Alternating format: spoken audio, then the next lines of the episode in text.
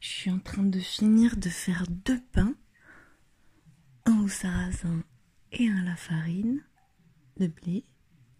un pain à la farine. Euh, dans le Pays Basque. Je suis chez Steve et Birgit, plutôt from Paris. Et euh, il y a la télé qui est allumée à côté. Ça fait tout bizarre. J'ai entendu. euh, Il a que des horreurs, des trucs affreux, des trucs méga paniquants, des trucs sanglants. Là, il parlait de la, nouvelle version. La nouvelle version du virus. Ça me fait bizarre. J'ai l'impression que c'est comme un chapeau de magi- magicien. Ils en sortent à chaque fois un nouveau, comme un petit lapin. Et c'est fou, je me disais, il y a un seul cas dans toute la France, là, à Paris. Et ils ont mis la loupe sur ce pauvre monsieur, là, et sa femme. Ça me paraît dingue. Mais sa femme, on sait pas encore si c'est vraiment la, la bonne version qu'elle a ou si elle doit faire l'update encore. Aïe, aïe, aïe, aïe, aïe. J'ai vraiment euh, l'impression que le monde va mal.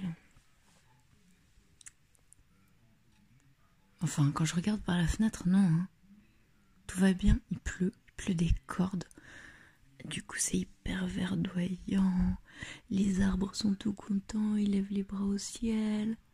Ils sont méga heureux.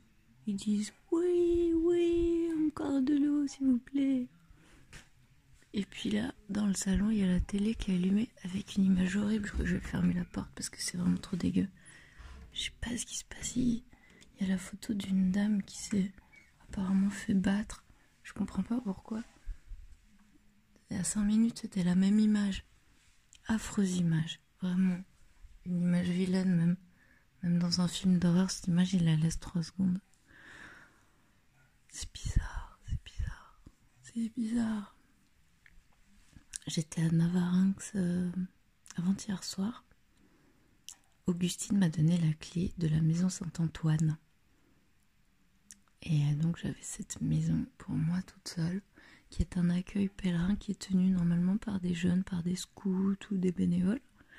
Mais là, bah, il n'y avait personne. Alors, euh, allée faire une balade et j'ai rencontré ce monsieur avec sa fille, petite, toute petite. Toute petite chose, haute comme trois pommes qui marchaient à peine, trop mignonne. Vers les ruines, vers le- les remparts. Et, on a commencé à discuter. Et au début, ça m'a paru très. euh, C'était vraiment comme une réflexion philosophique sur où, en est la France, où en est le monde politiquement, et ce qui se passe. Et puis à un moment donné, j'ai commencé à me sentir euh, assaillie de d'un sentiment d'angoisse. Assaillie par ouais c'était des mots finalement qui étaient qui annonçaient vraiment le pire. Et il avait vraiment besoin de parler de parler. Je voulais plus entendre ça mais en même temps c'était hyper intéressant ce qu'il disait et il faisait référence à des auteurs et à des philosophes comme Bourdieu que j'aime bien. Du coup, j'essayais de comprendre où il voulait en venir. Mais je crois qu'à part annoncer l'apocalypse, et ben, euh, comme une volonté que, que je prenne conscience, que je me réveille, que. Et. J'ai jamais eu l'impression de dormir. Néanmoins, j'ai quand même décidé de, de faire ma route malgré tout ça différemment. Et, là, il m'a comme mis un mur et il m'a dit non, maintenant tu t'arrêtes et tu observes. Et c'était très très dur. Jusque-là, j'ai évité tous les discours, discours qui soient complotistes, pro-vaccin, anti-vaccin. Je ne suis pas rentrée dans le débat parce que parce que je parce que j'avais pas envie de rentrer dans le débat en fait. Parce que je préférais prendre du temps et pour moi, tout est allé trop vite. Je me disais qu'il valait mieux observer d'abord, comme un petit jardin en permaculture. Et puis décider. J'aurais bien voulu qu'on fasse ça tous ensemble, mais il y avait urgence, il y a tout le temps urgence. Il faut vite euh, agir, vite euh, prendre une direction, vite prendre des décisions. Et moi j'ai l'impression que c'est jamais la bonne solution qu'on prend dans l'urgence. D'ailleurs, il me semble que c'est ce qu'on nous apprenait quand on était petit. Et hum, voilà, j'avais fait un pas en arrière et j'observais ce qui se passait. Et puis là, ce monsieur, c'est comme s'il avait euh, planté une graine. J'ai passé une mauvaise soirée après. J'étais mal, j'étais un peu retournée, j'étais. Euh, c'était un discours qui n'était pas pas ouvertement complotiste, mais qui après euh, beaucoup de réflexions amenait à l'idée que quand même tout ça était, euh, dirigé. Alors je lui demandais mais vers quoi, pourquoi Et la réponse était assez simple, une fois de plus, des raisons économiques. Alors ça me paraît pas logique parce que l'économie a subi un gros ralentissement quand même pendant toute la période où les gens sont restés enfermés. Il y a eu beaucoup d'épargne et, un, retour au cocon, à l'essentiel. Je sais qu'il y a beaucoup de gens qui l'ont mal, mal, vécu. Mais je me disais que c'était pas si mal de, de devoir prendre un temps pour soi, d'être obligé. Parce qu'on est beaucoup à pas être capable de le faire et je me disais qu'il fallait encore une fois essayer de voir le bon côté de ce virus. Et ouais, je sais pas encore ce que va donner la petite graine que ce monsieur a plantée. Mais je sentais qu'il me disait vraiment du fond des tripes, tu peux pas faire l'autruche.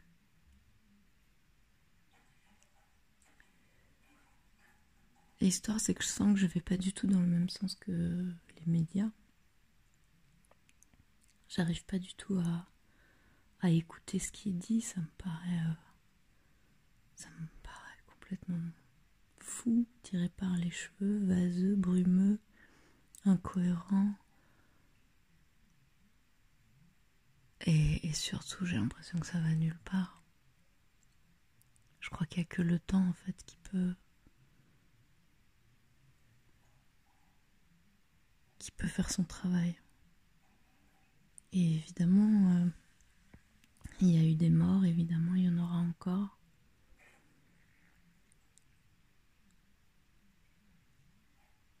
Mais c'est toute toute notre.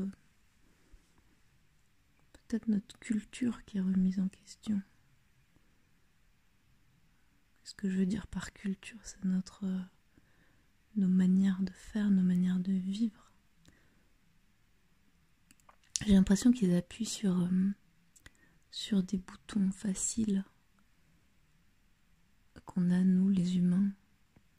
Le désir, le désir de posséder,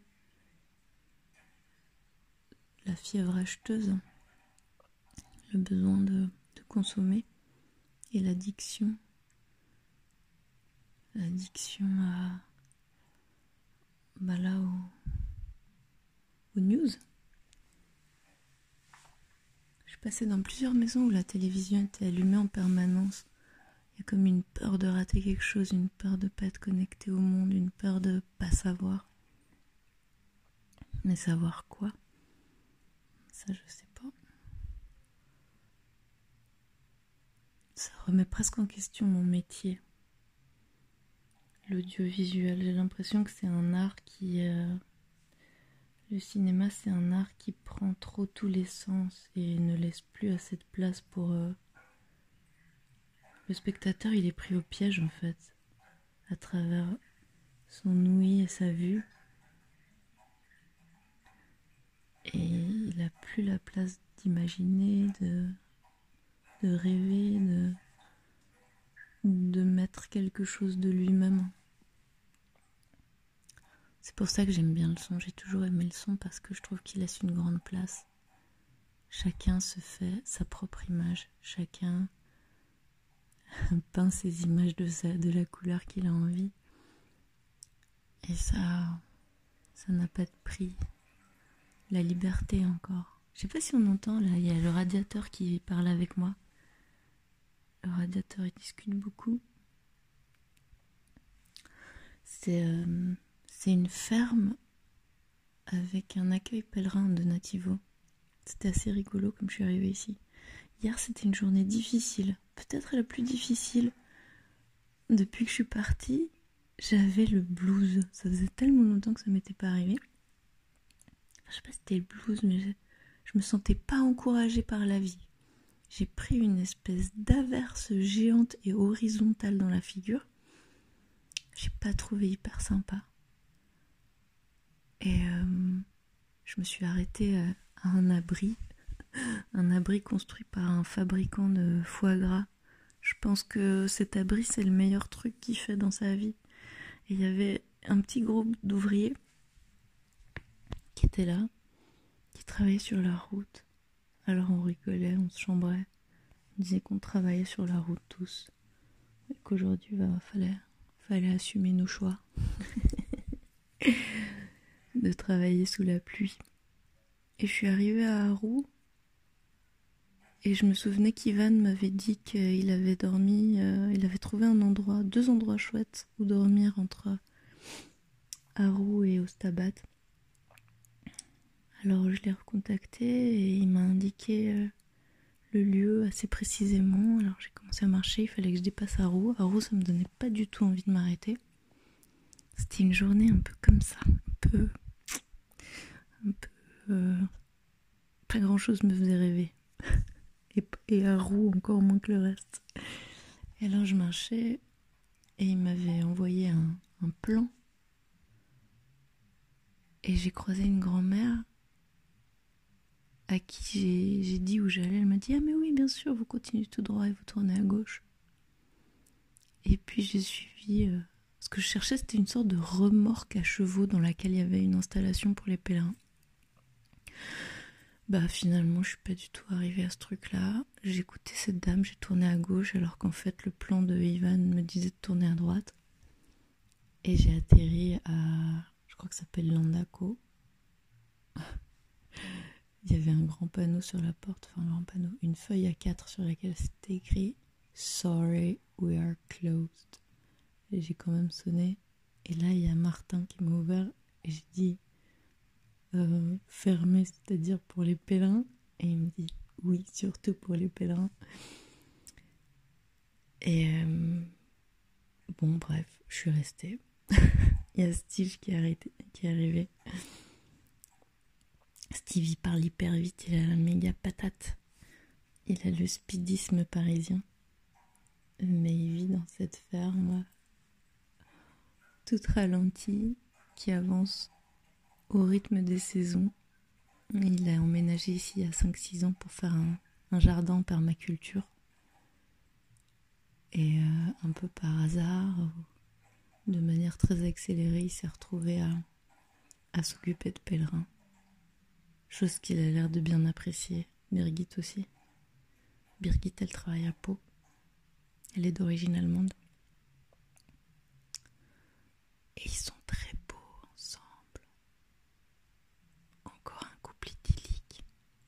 Ils ont une fille qui travaille maintenant à Madrid. Et ils ont rénové cette, euh, cette grange, enfin cette ferme. Il y a encore plein de morceaux de, de ferme, de grange à l'extérieur. Il y a du boulot. Et là, j'ai décidé de rester aujourd'hui. C'était ça le deal. Je restais plus longtemps et je filais un coup de main euh, pour pouvoir rester. Et je suis hyper contente parce que finalement, c'est la première fois qu'on accepte mes services. D'habitude, on me dit non, non, non, tu t'assieds là et, tu te reposes. Et là, c'est génial. Steve nous a préparé un truc de fou à manger hier soir. C'est vraiment. Il nous a fait une spécialité allemande. Je sais plus comment ça s'appelle. les saucisses de Thuringe, est-ce que c'est possible? Les bratwurst de Tübingen Je ne sais plus. Et euh, c'était vraiment une très très belle soirée qu'on a passée hier. J'ai beaucoup aimé parce qu'il mangeait en pyjama et en robe de chambre. Je trouvais hyper chic. Et, euh, Martin, Martin, il a fait le chemin en deux fois cet été. Et puis euh, la deuxième partie cet automne. Il est arrivé le 18 novembre à Compostelle. Et avant de rentrer chez lui à Lyon, il est repassé par ici parce qu'il s'y est senti bien. Et il est venu comme hospitalier filer un coup de main à, à Steve. Et apparemment, il tombait hyper bien. Et c'est chouette parce que Martin, il, il a aussi fait le chemin, comme moi, sans argent. Martin, il hésite entre devenir praticien en médecine chinoise, il en est déjà à sa troisième année d'études, ou devenir prêtre. J'ai trouvé ça génial. Faudrait que j'appelle Roger pour lui dire, il serait trop heureux de savoir qu'il y a quelqu'un qui a envie de devenir prêtre. Bon, je vais aller leur filer un coup de main. Bon, ça y est, je crois que j'ai passé le grand test. J'ai reçu un message de mon père hier soir et un message de ma mère ce matin. je pleure et je rigole en même temps. Mon père me dit que il comprend pas pourquoi j'ai pas osé leur dire ça. Qu'en écoutant mon message de 5 minutes 25 pour leur expliquer que j'avais omis de leur, leur dire un détail, ils se sont énormément inquiétés. Ils pensaient que j'avais décidé d'aller me faire non au Tibet, que je rentrerai plus jamais. Des trucs comme ça. Enfin, je, sais pas, faudrait que je leur demande une liste de ce qui leur a traversé l'esprit parce que ça doit pas être triste. Et puis, euh, et puis elle me dit que, que c'est super, que ça lui pose aucun problème. dans, le, dans le même message, il me dit En revanche, quand tu passeras à des villes, ça va être beaucoup plus compliqué, donc je te propose euh, de t'envoyer de l'argent par ces sociétés qui, qui peuvent transmettre de l'argent à la seconde pendant qu'on est au téléphone demain. Alors, je trouve très rigolo. Belle contradiction. Papa. Tout va bien, mais quand même, je vais t'envoyer un peu d'argent pour être sûr. Et ma maman, euh, bah pour ma maman c'est un truc impossible, mais vu que je le fais, elle, est obligée d'admettre que c'est possible. Et c'est rigolo parce que elle me dit que elle comprend pas ce rapport que j'ai à l'argent. Apparemment, quand j'étais petite, alors je sais pas quel âge, je lui disais que j'allais aller à l'école sans argent pour voir comment c'était d'être pauvre. en même temps, quand j'étais petite, j'avais pas vraiment besoin d'argent. Mais bon, apparemment, c'était déjà dans mes, dans mes fils de réflexion à l'époque. Je me rappelle que quand j'avais 7 ans, on était allé au Chili. Je crois que c'était la deuxième fois pour moi. Et j'avais été extrêmement choquée euh, après une, petite vie tranquille en Suisse, j'avais été extrêmement choquée de voir la pauvreté dans la rue à Santiago. Et euh, j'avais. Euh, ça, m'avait vraiment mis dans un. dans une relation de conflit avec ce pays qui. où les gens ne prenaient pas soin des gens.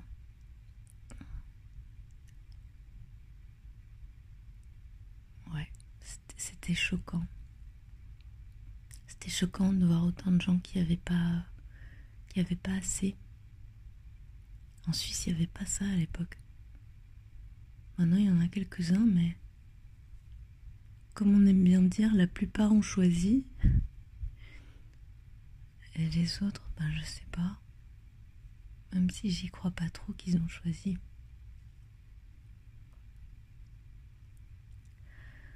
Bon ben voilà. Ça c'est fait. Je vais pouvoir continuer l'esprit tranquille. Encore plus tranquille. Thank